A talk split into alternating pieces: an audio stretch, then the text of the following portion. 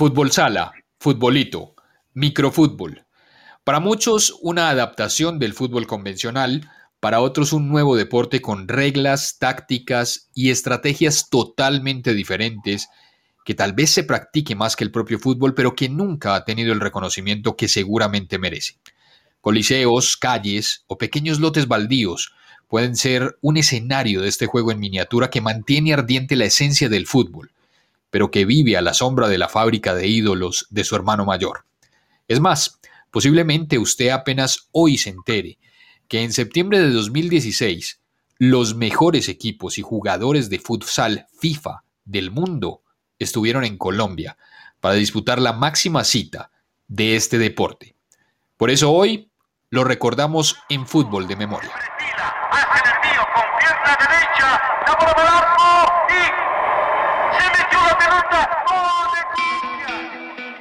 Instantes que se quedan para siempre. Momentos que se convierten en recuerdos. Historias que se hacen historias. El Esférico presenta Fútbol de Memoria.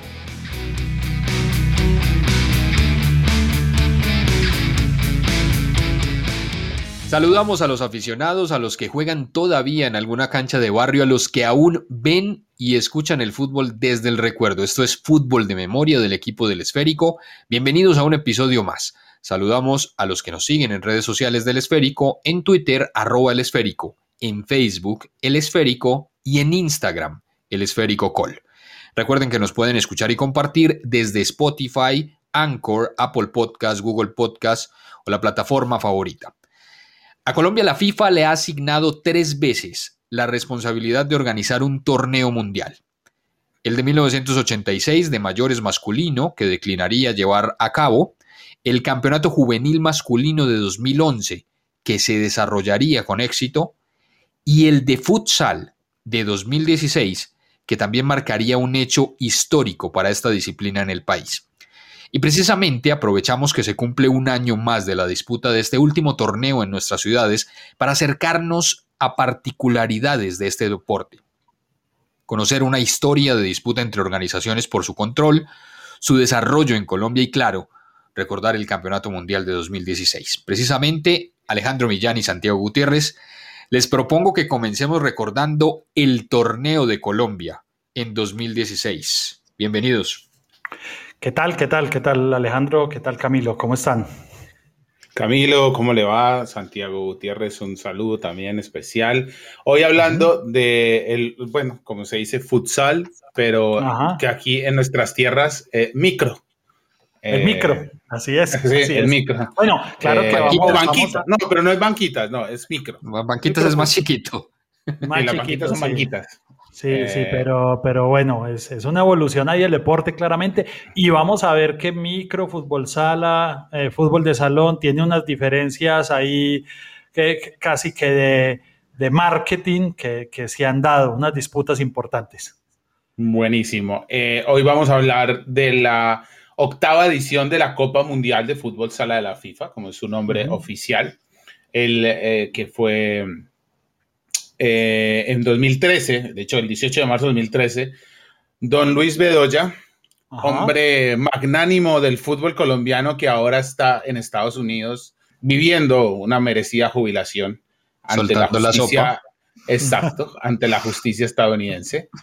Y Andrés Botero, eh, entonces presidente del Comité Olímpico Colombiano, presentan la postulación de Colombia a este torneo, ¿no? Competimos contra República Checa, efectivamente, ese es nuestro rival eh, por la sede, pero en, la, en mayo de ese año, en las Islas Mauricio, eh, la sede se la dan a Colombia. Es el segundo país en recibir esta, este torneo, este torneo llamativo que ya había organizado Brasil en 2008. Se hicieron, digamos que las sedes no son las tradicionales del fútbol colombiano, ¿no? Como que nosotros siempre ponemos, bueno, Bogotá, Medellín, Eje Cafetero y Barranquilla, ¿no? Pero aquí fue Bogotá, Villavicencio, Neiva, Ibagué, Bucaramanga y Cúcuta. Sí, pero, pero el, trayecto de cómo se fueron cambiando las sedes es bien, propio de la organización colombiana. Exacto. Nosotros presentamos eso, pero vienen a hacer inspecciones, vienen a Bucaramanga. Eh, eh, dijeron, vinieron las inspecciones y determinan que es Bucaramanga, Neiva y Bagué. Pero después Medellín sustituye a Neiva, pues no, que no, que no le, no le, como que no, ¿no? Que le quedó grande. Cali también está metido ahí. En enero de 2016 se cancela Ibagué y entonces se trasladan todos los partidos a Bucaramanga y se desarrolla. En, resumen, se jugaría solo en Bucaramanga, Cali y Medellín. Imagínese. Así es. O sea, terminaría, terminaría el asunto así. O sea, Medellín y Cali, que no tenían nada que ver al principio, terminaron estando. Bueno, exactamente, exactamente. Sí, se realizó entre el 10 de septiembre el 1 de octubre del 2016, como hablábamos, y por eso, digamos, estamos recordando un poco esta fecha. Esta es la fecha. Y la final es entre Argentina, quien es el, el campeón, el campeón de ese torneo, eh, al final de Argentina-Rusia, que gana 5 por 4, eh, que termina, digamos, un poco la hegemonía que traían Brasil y España en ese torneo. Todos los torneos eh, organizados por la FIFA los habían ganado esos dos países, Brasil y España, que ambos tienen, digamos, una organización más grande, ¿cierto? Sí, y, tienen, y además tienen, las grandes estrellas también han estado ahí. Bueno, la mascota fue un oso de anteojos. Ajá. Cuando no es el ojo de anteojos es el papagayo de ahí no salimos, ¿no?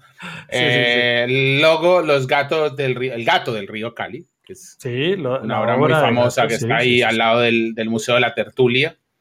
ya son eh, gatos, ya son varios gatos, ya son varios gatos, señor. sí, son varios, pero que el emblemático es el gato. Sí, sí, sí. Sí, hay varios gatos, pero el, gato es emblemático del. Colombia estuvo en el grupo con Portugal, Panamá y Uzbekistán. Quedamos de segundos en ese grupo tras Portugal. La sede nosotros jugamos en, el Coliseo del Pueblo, en Cali, famoso Coliseo del Pueblo. Templo de la salsa durante mucho tiempo también. y Paraguay lo elimina por penales en octavos por 3 a 2. Sí, lamentablemente. Eso es mi resumen de, lo que pasó en ese mundial de Colombia. Bien, lindo. Nos, nos zapatearon en octavos y el campeón eh, fue Argentina. Y la mascota fue, un, oso de anteojos. Sí, fue un torneo, digamos, muy exitoso en público y, tuvo un cubrimiento. Eh, como lo dijiste, quedó Argentina al final. Eh, seguramente algunas personas que han seguido el fútbol de salón, fútbol sala, microfútbol, están diciendo, pero a ver, yo recuerdo otros torneos de Colombia donde habían campeones. Bueno, paciencia, eso lo hablaremos un poco más adelante. Eso lo hablaremos más adelante. Ahora nos vamos a una pausa y después cuando volvamos vamos a hablar de este, del origen de este deporte.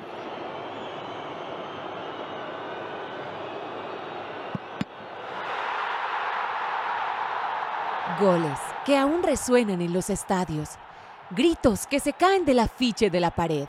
Fútbol de memoria. Bueno, Argentina terminó siendo el campeón del mundo de este torneo que se organizaría con mucho éxito pero ¿de qué se trata este juego, Santiago y Alejandro? ¿Cuáles son sus particularidades y por qué hay dos asociaciones que se disputan su control? Sí, digamos que aquí está un poco la, historia de este juego. Eh, para empezar, digamos que el fútbol de salón, fútbol sala, microfútbol, muchos, para muchos es un deporte diferente, porque eh, evidentemente tiene eh, una inspiración en otros deportes y por lo tanto exige un comportamiento físico, táctico de los equipos eh, muy eh, diferente al del fútbol. Muchos incluso han sido los intentos de grandes jugadores del microfútbol que han intentado pasar, ahora hablaremos de algunos, al fútbol profesional y no lo pueden porque pues casi que lo único en, que, en lo que hay coincidencia es en el dominio del balón y el dominio del balón es solo una característica de esas.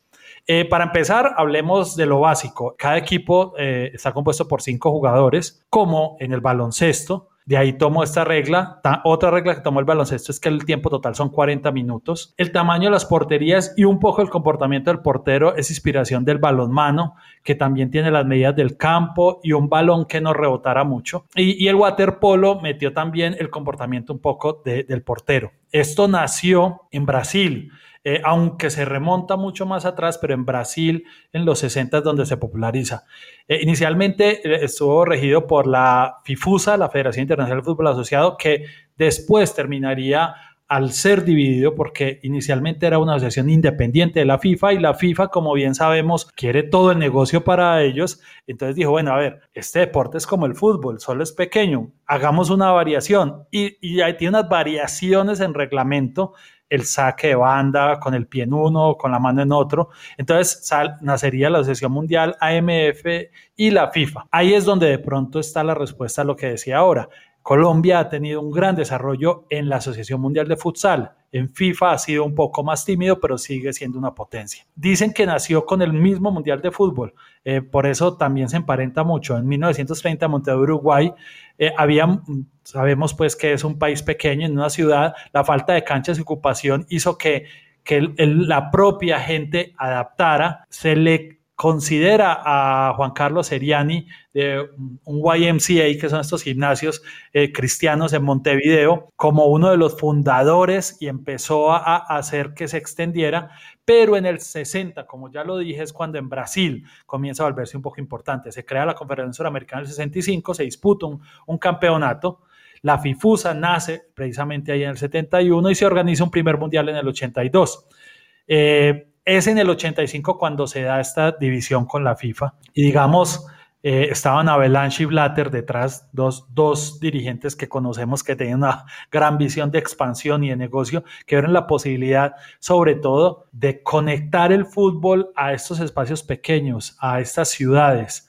Eh, entonces casi que lo convirtieron en una extensión más que y le cortaron un poco su desarrollo como deporte paralelo, pero había unos dirigentes que sí creían que debían estar fuera del régimen de la FIFA. Digamos, hay un montón de, problemas internos que llevaron también a que la FIFA empezara a sonsacar un poco a jugadores y a dirigentes de la FIFUSA, que terminaría convirtiendo en la AMF, porque, eh, porque, claro, era muy seductor el dinero, los patrocinadores que tiene, que tiene la FIFA ante un, una organización más humilde que básicamente tenía su esencia en Sudamérica. Sí, no, a ver, sí, cuando hay plata. Pues, sí. Sí, hay unas conversaciones que no quisieron, pero básicamente eh, los suramericanos. Entonces, hoy casi que en el, en el, en el deporte suramericano tenemos las asociaciones de dos. Entonces, digamos, Así respondemos una de las primeras preguntas. Hay dos asociaciones que hacen dos mundiales, pero aquí entra otra otro triquiñuela del asunto. La, el, olimpismo acepta el deporte que, promociona la AMF, no el que promociona la FIFA. Entonces, en, en, los, en los Juegos del ciclo olímpico en los que existe este deporte, están bajo el régimen de la, de la AMF. Eso, digamos, eh, es una, disputa permanente porque, claro, pone a los jugadores que básicamente son de las mismas características a escoger un poco en qué deporte estar. Definitivamente una historia convulsionada, pero no sé si ustedes están tan confundidos como yo. ¿Qué torneo se disputó entonces en Colombia? Intentaremos aclararle un poco después de esta pausa. Fútbol de memoria. Y muy bien, dos organizaciones, dos reglamentos, al final dos negocios.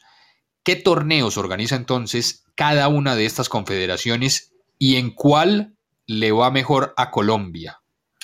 A ver, esto, estas, estos enredos en que nos metemos este, el día de hoy, este es una especie de, de como aquella novela que, que novela mexicana muy famosa, es eh, un, un, un, hombre, dos caminos, una cosa así. sí, es, como, es como el fútbol, el, fútbol sala tiene dos caminos, por donde va casi que por lo mismo, ¿no? El AMF, como andábamos hablando, eh, sigue organizando torneos alrededor del mundo, pero el tema clave aquí es que la FIFA tiene un tema que, ya lo dijo Santiago, eh, que quiere controlar todo lo que tenga la palabra fútbol. O si eso, si eso se hubiera llamado pelota bajo techo, yo creo que no le estuvieran tanto problema. Pero como se llama fútbol de sala, fútbol de salón o futsal, eh, ahí es donde la FIFA, este, de hecho, hizo una movida muy grande para llevarse jugadores y directivos de la otra, a, digamos, de la otra asociación sin embargo, la, F, la AMF ha, intentado, digamos, tener, meter este deporte, como, el como lo decía Santiago, en el tema eh, olímpico. Sí. Es considerado, es considerado por los Juegos Mundiales, es considerado por los Juegos Olímpicos de la Juventud, em, pero los panamericanos, los centroamericanos y del Caribe, los bolivarianos y los Juegos de Odesur eh, juegan con las reglas FIFA. Ajá, eh, sí, es verdad, es verdad. Sí, esto es, es, absolutamente confuso porque para el público, el común, creo que muchos de los que están oyendo es el mismo deporte, pero al final hay unas pequeñas normas muy sutiles, como lo decía ahora, pero son dos deportes organizativamente. la FIFUSA organiza eh, un primer mundial con 10 equipos, 6 de Sudamérica, entre ellos Colombia, un deporte que es muy popular en Colombia. Es un deporte bastante popular en Colombia. En 1985 se, en España, eh, en el Palacio de los Deportes de Madrid, donde hubo récord de asistencia. España también es bastante popular. En España los deportes eh, como que usted citaba, el balonmano, el, bueno, el fútbol, no tenemos que decirlo, y el baloncesto también es muy popular. Eh, por lo que ahí también caló bastante el tema del fútbol sala. Y de 2003 la AMF organiza un campeonato mundial, digamos un campeonato torneo grande con una frecuencia de cada cuatro años. La, en 2011 la Federación Colombiana logra su inscripción como exhibición en los Juegos Mundiales de Cali, aquellos Juegos raros de Cali, Juegos Mundiales, que es alguna, un evento ahí que todavía no termina de, de tomar forma, que se hizo en Cali. Sí, es donde meten, donde meten los deportes que no caben en los Juegos Olímpicos, un poco, ¿cierto? Exacto. Sí, pero, pero el contentillo que llaman. Sí, ganó mucho interés en Europa del Este este deporte. Y hay que decir algo también para los colombianos. Tal vez para ustedes John Pinilla no quiera decir nada, pues un señor cualquiera, pero John Pinilla puede estar a la altura de Mariana Pajón, a la altura de Falcao tal vez, porque John Pinilla es considerado uno de los mejores jugadores en la historia del fútbol de las normas FIFUSA AMF. O sea, entonces, es, segura, esa es la sorpresa porque es, digamos, un, jugador bogotano donde es muy popular este deporte, siempre lo hemos dicho, ahora hablaremos un poco de acá, pero sí, John Pinilla es, es un jugador clave a diferencia pues de, de, de, que el que tal vez pueda ser un poco más popular que es Alessandro Vieira Falcao, que es el mejor jugador FIFA en la normativa FIFA. Sí. Eh, eh, y este torneo de FIFA, ahora ya, no salimos del FIFUSA AMF. Ahora vamos a tener el torneo FIFA, que es torneo de 24 equipos. El primero se organiza en 1989 en Holanda, Países Bajos. No, no, perdón. No Holanda, Holanda no, Países Bajos. Países Bajos. Se organiza cada cuatro años. En, en, en Países Bajos también es un deporte muy popular. El primer campeón de nuevo Brasil, con cinco títulos, además es uno de los que más tiene. Más participaciones han sido las selecciones de Argentina, de España y Brasil, con ocho participations. Colombia ha clasificado dos veces al Mundial de la FIFA. Volvemos a aclararlo, al Mundial Futsal de la FIFA, no al, del, al, de FIFUSA MF. Ese no. Al de, Desde 2010, 2015 se juega el femenino anual, donde Brasil vuelve a barrir con seis títulos eh, eh, eh, internacionales mundiales. Y, aquí, como bien decías, el, es uno de los grandes jugadores del futsal de la historia, el Pele del futsal, que es Alejandro, Alessandro Vieira Falcao, que de hecho jugó fútbol en, en, Sao Paulo en 2005, un jugador que tiene videos de internet, pongan el nombre, no Falcao Radamel, no, Falcao Alessandro Vieira. Eh, ni, Falcao, ni Falcao Brasil de... Ni, Falcao, el Falcao que jugó en la Roma en la selección, sí, no. Falcao, Alessandro Vieira Falcao, pongan ahí en YouTube y verá que se van a encontrar con unas cosas que uno no se puede creer que ese hombre lo haga con el, con el balón, pero es la gran estrella del... Del, del futsal, sí, pero como decíamos, no tuvo mucho éxito después. Para, para aclarar un poco, en el, en el futsal FIFA, la mejor presentación de Colombia fue en el 2012, en el Mundial de Tailandia, que quedó en cuarto lugar, detrás de Brasil, España, Italia. En cambio, en, el, en, la, en la FIFUSA MF, eh, Colombia ha quedado tres veces campeón del mundo. Quedó en el Mundial de Bolivia 2000, quedó en el 2011 en el Mundial de Colombia, que tal vez es el que confunde un poco porque había un Mundial previamente acá, y en Bielorrusia en 2015. En el 2019 Argentina gana en el Mundial hecho Argentina. Entonces, curiosamente, Argentina es el campeón de las dos divisiones en este momento, haciendo un poco analogía con el lenguaje boxístico que también tiene, digamos, una división así por, por asociaciones. Precisamente para terminar, hablemos de John Pinilla, que es el zorro, que es el mejor jugador en la historia para muchos de FIFUSA MF. Él también coqueteó con el fútbol profesional, estuvo entrenando con Santa Fe, pero tampoco pudo hacer esto. Y él nos habla un poco de lo que representa aquí el fútbol de salón o el microfútbol, especialmente en Bogotá. Siento que el microfútbol es el deporte más practicado en, el país y en Bogotá. Esto ha hecho que, mucha gente se identifique con él y que de pronto se, practique y se compita mucho. Yo creo que eso hizo que, que nosotros nos volviéramos tan fuertes a nivel nacional y pues ahora a nivel mundial. Bueno, ya está un poco más claro el tema, pero en Colombia, ¿cuál de estas organizaciones maneja el deporte? Hablemos para cerrar un poco de la historia en Colombia. Sí, a ver, digamos, ¿quiénes las manejan? Ambas, ambas existen todavía. La MF tiene su representación y la Federación Colombiana de Fútbol, la misma que tiene el seleccionado de fútbol, eh, fútbol 11, por llamarlo de alguna manera, organiza.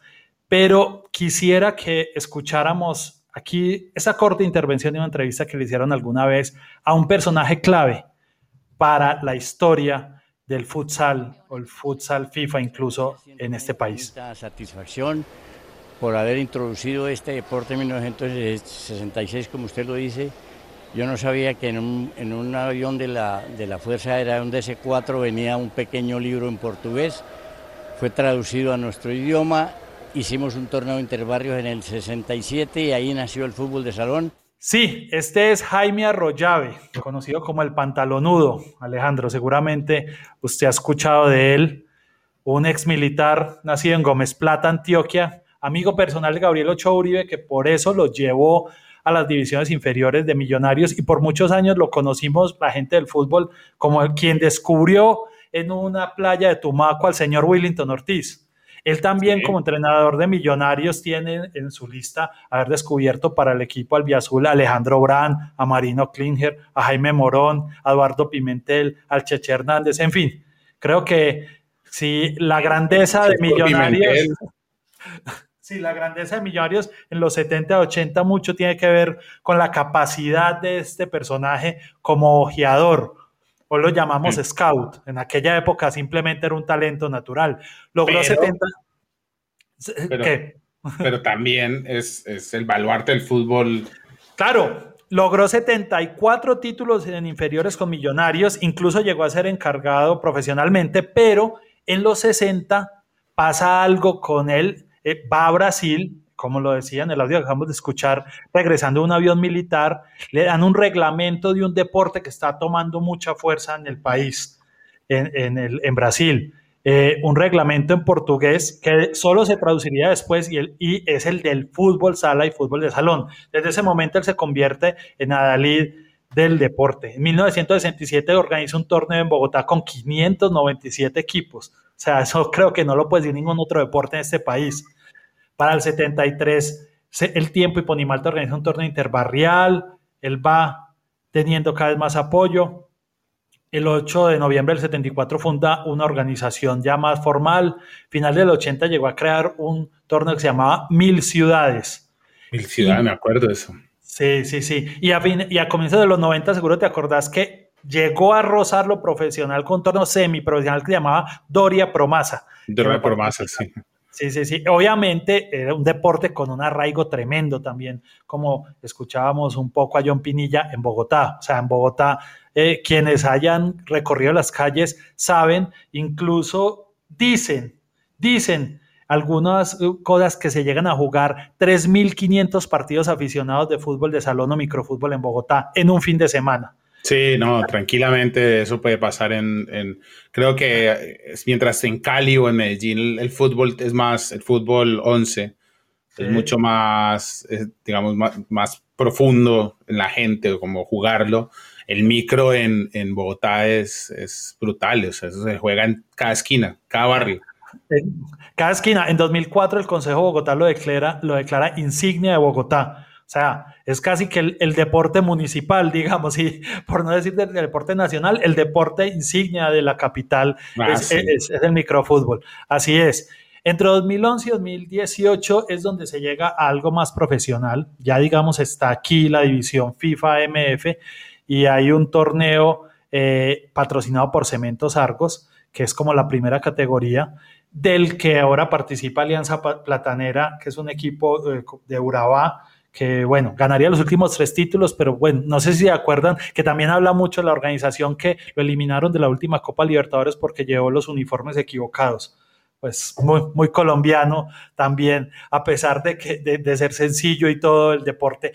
Paralelo a ello, Postobón patrocina un torneo que ahora lo hace Betplay, que se llama la Superliga Profesional, con las normas AMF del cual es campeón Visionarios de Cincelejo, que es un equipo, es un torneo, digamos, mucho más, con mucho más, que llega, como empezaste diciendo, con las ciudades del Mundial a unas ciudades que no tienen fútbol profesional y creo que es una estrategia adecuada.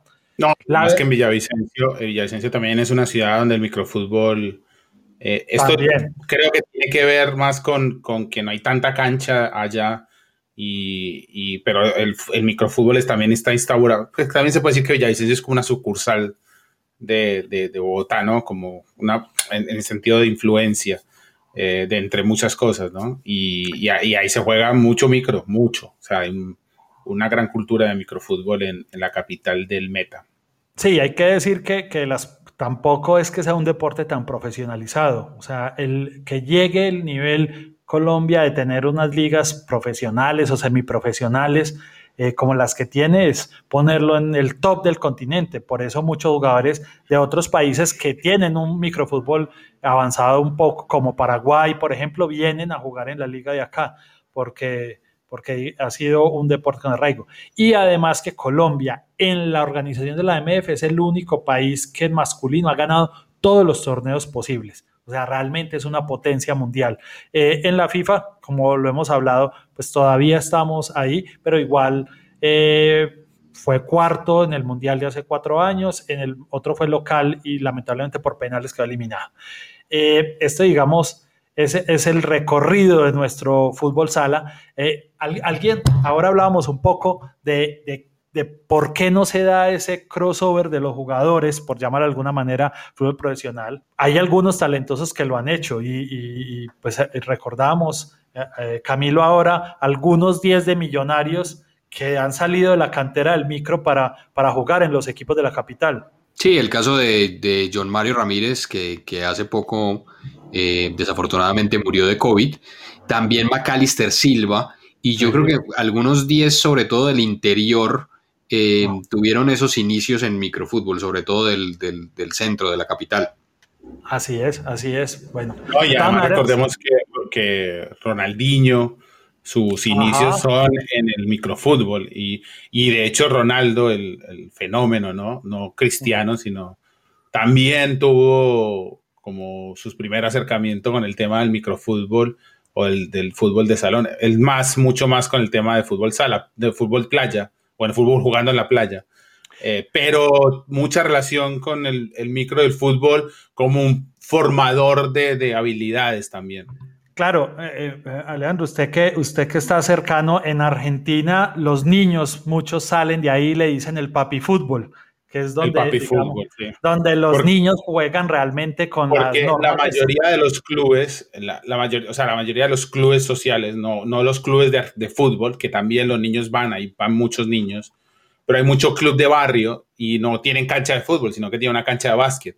y, eh, ahí se juega, y ahí se juega fútbol, el papi fútbol el de micro, o sea, el fútbol de salón, el de este que estamos hablando. Y uno, y uno supondría que también, también sucede acá en Colombia. En Colombia eh, quizás no todos los colegios tuvieran la oportunidad de tener una cancha de fútbol, lo que se tenía era una placa y en la placa estaba el baloncesto y el microfútbol. Claro. Sí, pero hay, hay lo que, perdón que le interrumpa a los dos, hay un tema igual, por ejemplo, que en Medellín era mucho más factible que se construyeran canchas de arenilla, ¿no? Que ahorita están ya un poco más en, desuso. pero era mucho más factible que el barrio optara por la, por la cancha de arenilla que por la cancha que por la cancha, que la había y no estoy diciendo que no había. Pero es que en Bogotá había una dedicación a esas placas. Claro, era la placa, era la placa. El parque tenía la, tenía la placa, o tiene la placa. La placa de entrada. Claro, sí, pero sí, pero a veces el espacio, esta es una buena salida. Un caso pues particular y que lo conocemos aquí en Medellín cercano es el colegio Corazonistas, un colegio privado que a su falta de espacio apostó por el fútbol sala, por el hockey y por el balonmano, tres deportes que podía intercalar en un espacio corto. Creo que, que lo que decía Alejandro es verdad, es una buena salida y lo que decía Camilo también. Entonces, bueno, ya vimos que hay un lío, que hay ahí varios deportes. Queda la discusión para que, pues, si quieren, interactuemos un poco en redes sociales de si esto es un deporte independiente o si es simplemente una variante, o como lo hablamos ahora, lo que se está pegando la FIFA es de su marca que se llama fútbol. ¿Y ustedes qué piensan? A mí me parece que sí es otro deporte, eso tácticamente es otra cosa diferente. Es otro, además que tiene, como decía Santiago al, al principio, eh, tiene reglas de, de básquetbol. Tiene regla de contacto, tiene regla de falta por, por eso, por faltas técnicas, eh, se puede pedir tiempo fuera, o sea, y la estrategia se basa en ese reglamento, no es como el fútbol, que la estrategia se basa en otra, en posesión, en territorio. El, el, el fútbol sala también tiene no mucho en cuenta el tema que no hay fuera de lugar. No hay fuera de lugar. lugar. Es, es, lo más importante para el fútbol en, en términos tácticos. Exacto. Y, y, para el, y para el micro es otra cosa. El, el micro es, es, otro reglamento, otro La tarjeta azul. Contacto, Sí, de hecho hay muchas azul. reglas, hay muchas reglas como la tarjeta azul que se han dicho que el fútbol debería traer un poco de, del micro. De, tal vez por ahora lo mira un poco por encima del hombro, pero, pero yo creo que, que además es un deporte con mucho potencial. Lo han demostrado algunos retirados, como cuando Maradona hizo su gira Showball, que puede tener un, un, un potencial de marketing. Pero ojo, que ese dice. no es el micro del fútbol sala. No, no, Pero ese no una, es ese que jugaba es, un, Maradona, no era. Es un híbrido, es un era híbrido. Un futbolito, era un futbolito ahí Sí, ¿no? el fútbol sala es el, ese que, se juega en la calle y además el tema, yo creo que la gran rabia que tiene la AMF en este caso es que para ellos la, el, el, el, Mundial de Futsal es su, casi su tesoro, ¿me entiendes? Su, su gran torneo. Y para la FIFA eh, va viene después del campeonato sub-17. Así es. ¿no? Es, es un torneo no, ahí, como, ahí está bien, sí, le metemos, pero pues claro, eso causa un poquito de resquemor bueno. si queremos. Sí, sí, lo que decís es verdad porque lo han organizado en países como Hong Kong, Guatemala, sí, hay unos Colombia. Que sí, Tail Tail Colombia, Tailandia, en fin, es verdad. Bueno, ahí queda para que, para que, para que sigamos, hagámosle un seguimiento un poco, porque la verdad sí se ven algunas jugadas espectaculares. Sí, hay que seguirlo. Bueno, hemos recorrido este deporte el que se sigue jugando en cada esquina de cada población. Seguramente pocos sabían que éramos potencia mundial, sí señor, que existían dos organizaciones diferentes, que Colombia ha sido sede de mundiales y que varios de los jugadores del mundo han salido de nuestras canchas, los mejores jugadores del mundo, varios de los mejores. Para terminar, como casi siempre, traeremos música, esta vez con el mayor homenaje que le ha hecho el rock nacional al fútbol de barrio el que jugamos todos, el de la cuadra, el de la tienda, eh, sin duda uno de los mayores éxitos de la banda bogotana Doctor Crápula. Esto es Pibe de mi barrio.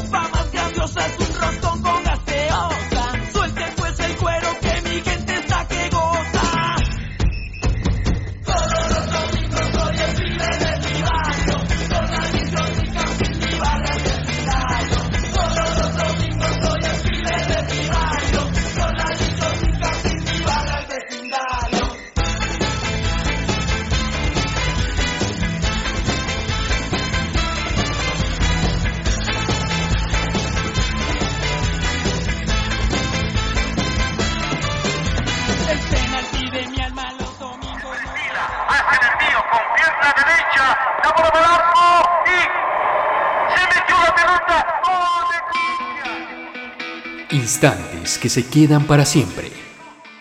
Momentos que se convierten en recuerdos. Historias que se hacen historias. El esférico presenta Fútbol de Memoria.